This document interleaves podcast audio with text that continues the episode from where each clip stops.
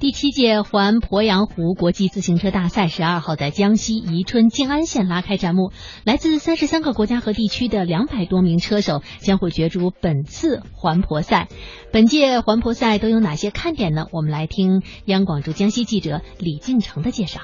那环鄱阳湖国际自行车大赛在宜春市的静安县迎来了第七届的开赛的日子。那今天的比赛路线是三爪轮的百里风光带。全程是九十九公里，这是亚洲自行车联合会在江西重点打造的两条黄金赛道之一。那第七届环鄱阳湖国际自行车大赛是一共有十一个分赛站，那依次为呃宜春的静安县、九江的武宁县、南昌的高新区、景德镇的热平市、上饶的横峰县、抚州的孟湖、鹰潭的龙虎山、新嗯新余的仙女湖、萍乡的武功山啊吉安安湖的武功山，还有这个赣州的上游县。那比赛的赛程是一千三百五十八点七公里，转场的里程是一千七百三十三公里，总里程是达到了三千零九十一点七公里。那这样的赛程安排是将江西的十一个地级市全部是涵盖其中，在比赛的同时，也是对外宣传了江西优美的自然生态环境。那与往年相比，本届的赛赛事是对每个分赛站